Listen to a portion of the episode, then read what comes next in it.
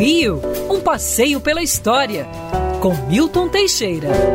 Amigo ouvinte, no dia 4 de abril de 1955, Juscelino Kubitschek propôs em Jataí, Goiás, a mudança da capital do Brasil para Brasília. Não era coisa nova, isso já estava previsto na Constituição de 1891 e voltou na Constituição de 1946. Mas o Rio de Janeiro, como capital federal, era uma cidade glamurosa onde mais de 100 mil pessoas viviam da administração federal. Era um número excessivo de funcionários públicos federais, mas fazia parte do esquema da época. De início, JK foi eleito e os cariocas não acreditaram muito nesse negócio de mudança da capital.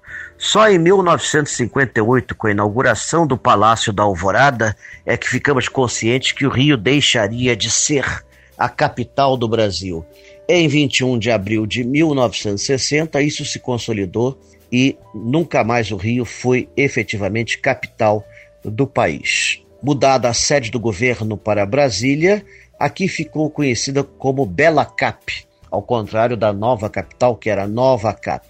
Brasília surgiu do sonho de JK, realizado na prática por Lúcio Costa e Oscar Niemeyer, enquanto que o Rio de Janeiro tem uma história de mais de 400 anos de lutas pela conquista da terra e pela construção de uma cidade. O Rio de Janeiro, sob certos aspectos, ainda continua a ser a capital do Brasil. Não se pode negar, mesmo com todas as suas mazelas, é a cidade maravilhosa por excelência.